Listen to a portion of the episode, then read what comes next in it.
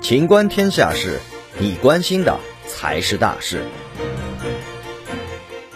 贵州将逐步取消少数民族高考加分。记者获悉，贵州省将对高考加分政策进行调整，自二零二二年高考起实行。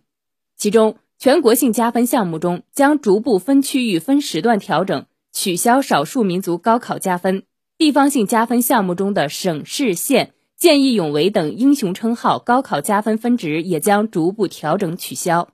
此次高考加分改革对全国性加分项目和地方性加分项目都逐步进行调整。根据该办法，贵州省高考全国性加分项目中，除烈士子女考生加分，在服役期间荣立二等功及以上。或被战区及以上单位授予荣誉称号的退役军人考生加分，自主就业的退役士兵考生加分等分值不变外，归侨、华侨女子、归侨子女和台湾省级考生加分分值由十分调整为五分。本期节目到此结束，欢迎继续收听《秦观天下事》。